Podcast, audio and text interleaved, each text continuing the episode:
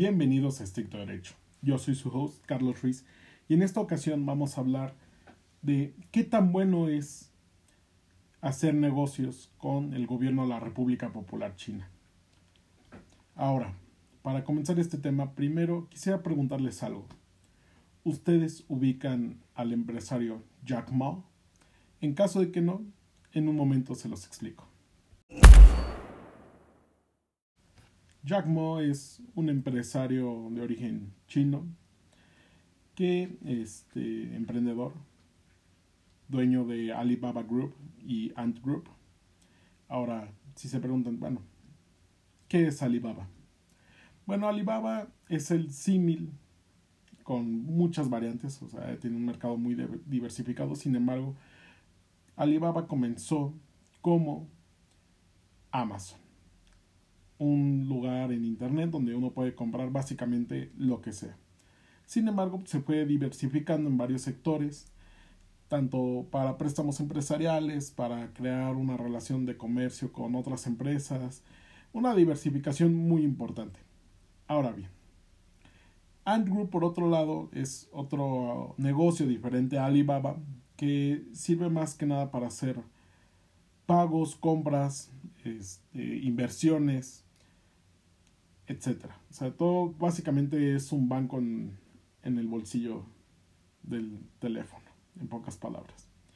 Ahora bien, ¿qué es lo que tiene que ver Jack Ma con el hecho de hacer buenos negocios o malos negocios con el gobierno chino? Pues muy bien, se los explicaré.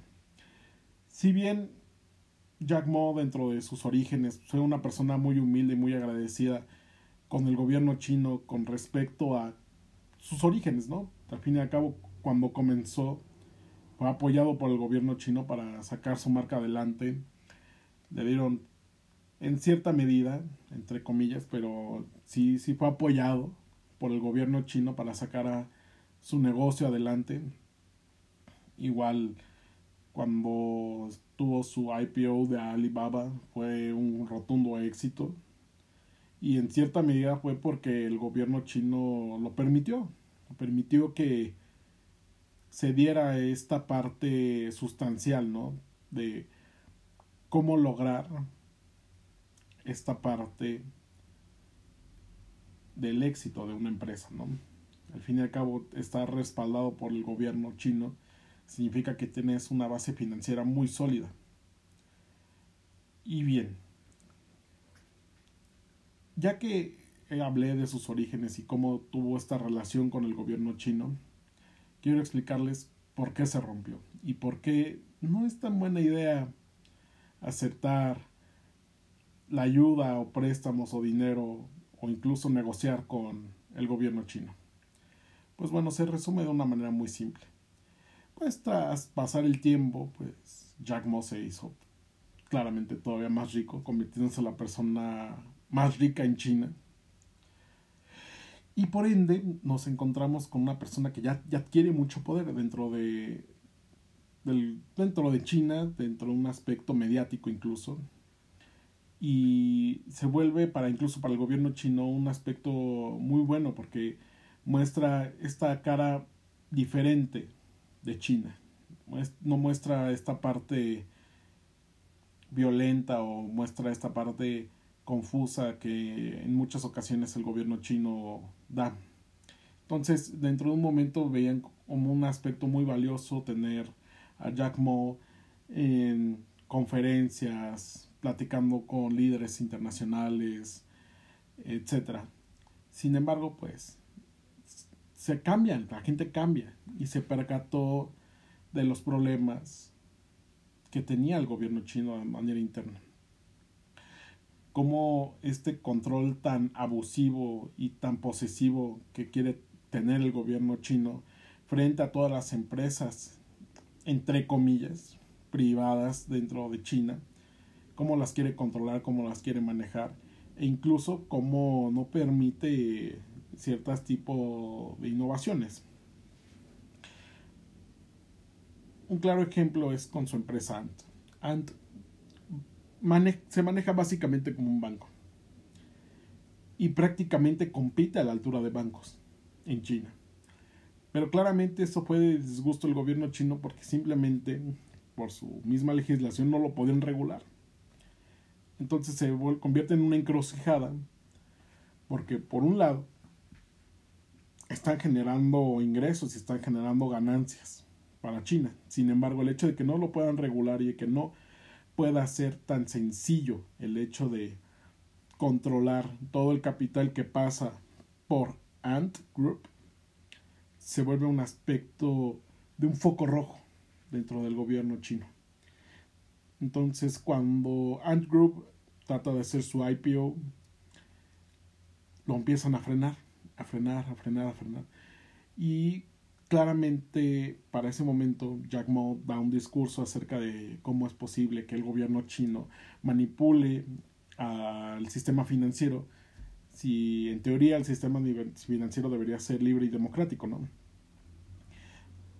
Claramente, pues no, no, no se puede sacar a la venta cierto tipo de empresas o grupos, pero en este caso era una empresa legítima con fines lucrativos, legítimos, legales, y el hecho de que alteraran y prohibieran la, la entrada del IPO dentro de la bolsa es un foco rojo y Jack Ma hace un discurso con respecto a eso que igual salta las alertas del gobierno chino.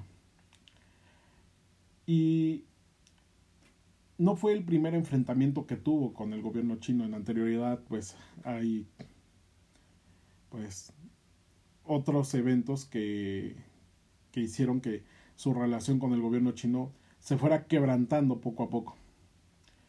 Y bueno, ustedes se preguntan, ¿qué tiene que ver todo con esto? No? O sea, a mí, ¿qué me importa?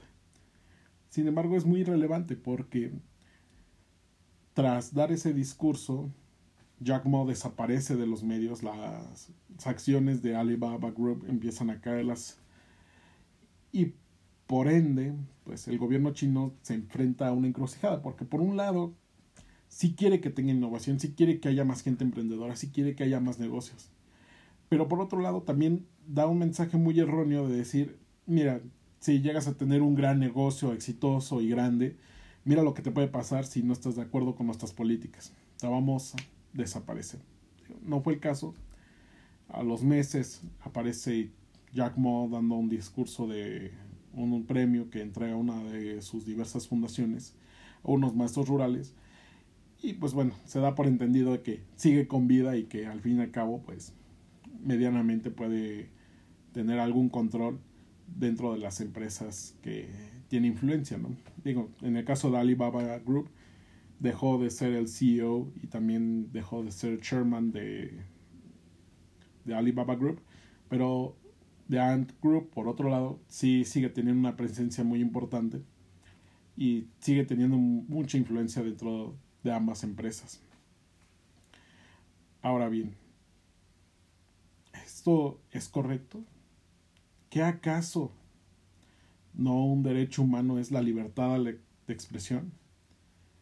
El poder debatir de manera pacífica algún ideal, del no estar de acuerdo con respecto a algo que uno cree, porque simplemente fue eso, es un hombre de negocios hablando acerca de el por qué estuvo mal las acciones que tomó el gobierno chino frente a una situación que se aconteció.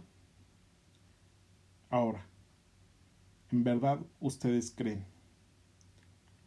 que valga la pena hacer negocios con alguien que en el momento en el que uno lo incomode va a desaparecer del mapa?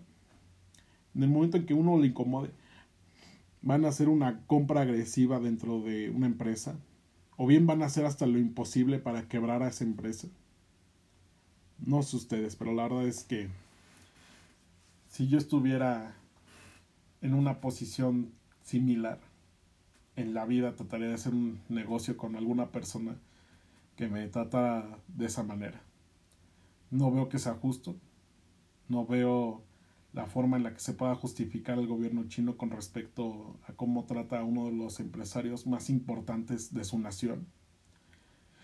Y lo más triste de todo esto es que es aterrorizante saber qué tan lejos están dispuestos a llegar el gobierno chino simplemente por no dejar que la gente hable por sí misma. Y vemos el mismo caso con Hong Kong. La gente no le gustaba cómo estaban manejando las cosas el gobierno, no le gustaba cómo estaban llevando a cabo las cosas. Y ven lo que pasó. Pero bueno, ese será tema para otro podcast.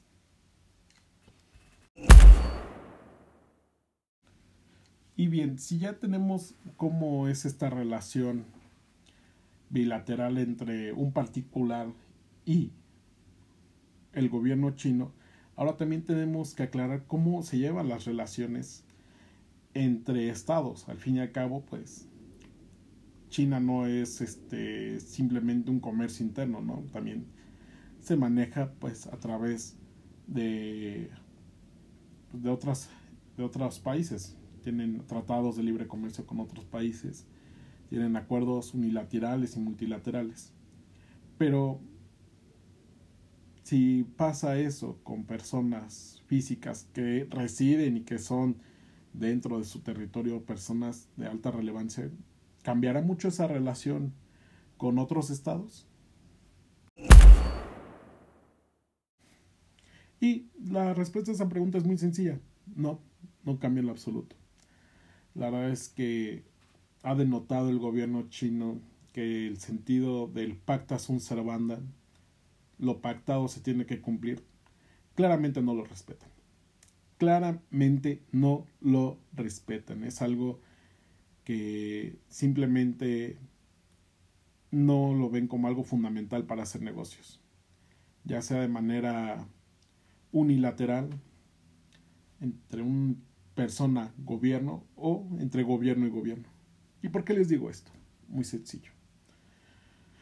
La industria del vino australiano se ha basado en los últimos tiempos, desde el gran boom de China, en adaptar los vinos al paladar chino.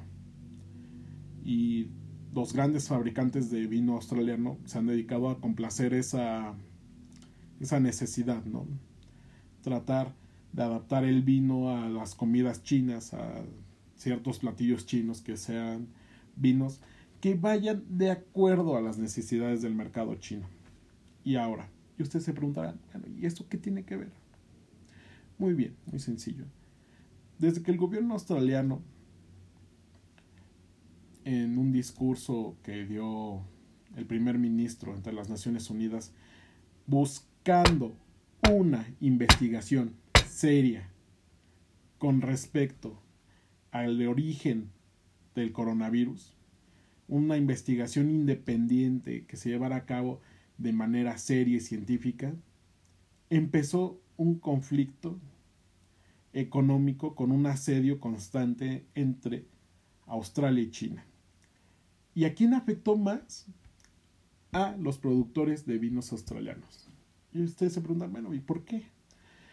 Había un acuerdo comercial entre China, Australia con respecto a las tarifas en las que se iban a manejar los vinos australianos, ciertos impuestos, ¿sabes qué? Te reduzco tanto los impuestos para que tú puedas llevar el vino australiano a China. Pero claramente en el momento en el que les incomodó esta situación de los australianos con respecto a buscar una medida real para prevenir y saber cuál fue el origen del coronavirus, los chinos dijeron, ¿sabes qué? No, esto no me parece justo, esto no me parece que sea necesario y claramente estás buscando perjudicar a China. Entonces, ¿cómo vamos a arreglar esto? Vamos a perjudicarte todavía más. Y comenzó justamente este asedio económico poniendo tarifas mucho más altas, imponiendo el comercio, impidiendo el paso de los productos australianos a China, siendo este cada vez y más y más y más y más complicado, llevando al punto que los productores de vinos australianos se vieran en apuros, ¿no? Digo, también hay que tener en cuenta de que basar más del 50% o el 50% de tus ventas a un solo mercado y sobre todo un mercado tan inestable como es el chino, justamente por el ejemplo que les acabo de dar, porque no es la primera vez que sucede, pues justamente son las consecuencias que uno tiene, ¿no? Uno no puede controlar cómo el gobierno chino va a reaccionar frente a las diversas circunstancias que pasan dentro de los gobiernos. Y realmente tiene la culpa el gobierno australiano por exigir algo que todo el mundo debería estar exigiendo.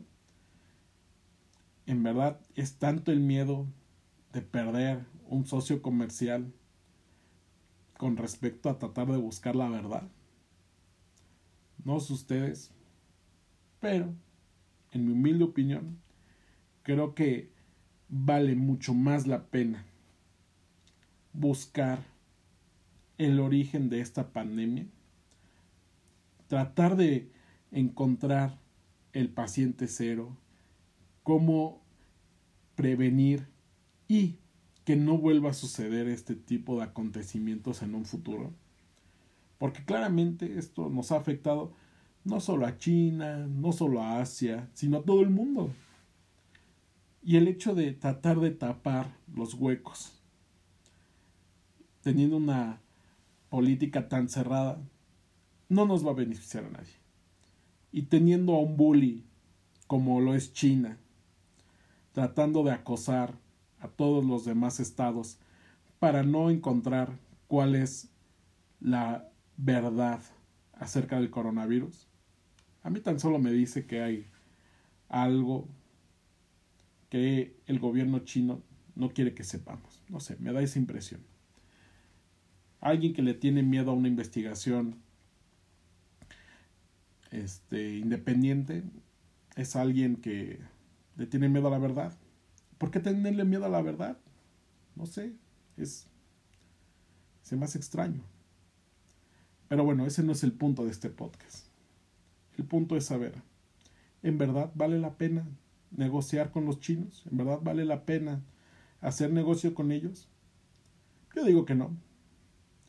Claramente es un mercado muy atractivo, no voy a ser hipócrita. Si yo pudiera vender cualquier producto a China, no lo pienso ni dos veces. Lo vendo en un segundo. Trataría de entrar a ese mercado, es uno de los mejores mercados del mundo. Pero de tratar de entrar al mercado chino, a tenerlo como socios comerciales, uff, no, en la vida los tendría. No, no, no, no. Yo creo que sería el peor error que podría hacer en mi vida. Y no me malinterpreten, los chinos son excelentes negociadores, es algo que les admiro, son personas que saben perfectamente cuáles son sus límites a negociar muy bien, es algo de admirarse, les aplaudo incluso eso, en verdad les aplaudo que, que tengan esa capacidad de negociación. Sin embargo, lidiar con tantos problemas, sobre todo con el gobierno chino, el costo-beneficio creo que no vale la pena. No creo que vale la pena tantos problemas que genera trabajar y lidiar con el gobierno chino, más que los beneficios o los resultados que pueda uno tener con ellos. Y los hechos hablan por sí solos. Los, los chinos no, no les interesan más que ellos mismos. Son ególatras. No ven o no dan dinero así de sencillo, así de fácil. En el momento que uno recibe un préstamo de China, saben perfectamente si lo vas a pagar, si no lo vas a pagar. Y en caso de que no lo pagues, saben perfectamente con qué se van a cobrar. Saben perfectamente que no es un préstamo gratis. Van a pedir algo a cambio. Y últimamente,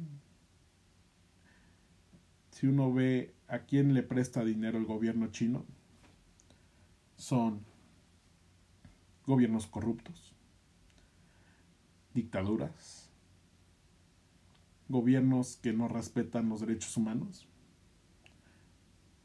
No estamos hablando de los gobiernos que más lucen por su estabilidad económica, tampoco. Tampoco estamos hablando de gobiernos que resalten por tener un manejo de las finanzas de manera excepcional, que no son corruptos. No, no estamos hablando de ese tipo de gobierno, estamos hablando justamente de su antítesis. Digo, hay sus excepciones, hay sus excepciones. No todo es blanco y negro en esta vida, ¿no? Pero la realidad es esa. La realidad es que el dinero chino no va directamente a las personas con los mejores intereses para su población. Pero bueno, ¿qué se le puede hacer? Es una economía muy globalizada, todos dependemos de todos de alguna o de otra manera. Dudo que cambie y no me gustaría que cambiara aparte. La globalización nos ha ayudado a todos. Para bien Sí, en general sí. También ha salido mucha gente afectada, sí, es la realidad. Pero estamos hablando de que ha traído muchos beneficios a la humanidad. Pero, si quieren, les dejo aquí un consejo. Hay que procurar evitar, en la medida de lo posible, trabajar con los chinos evitar negociar de manera tan constante, depender tan constante de los chinos. Hay que abrirnos al mundo. Hay otros países. Hay que ver a India. No sé, Vietnam, Indonesia. Grandes mercados, muy poco explorados.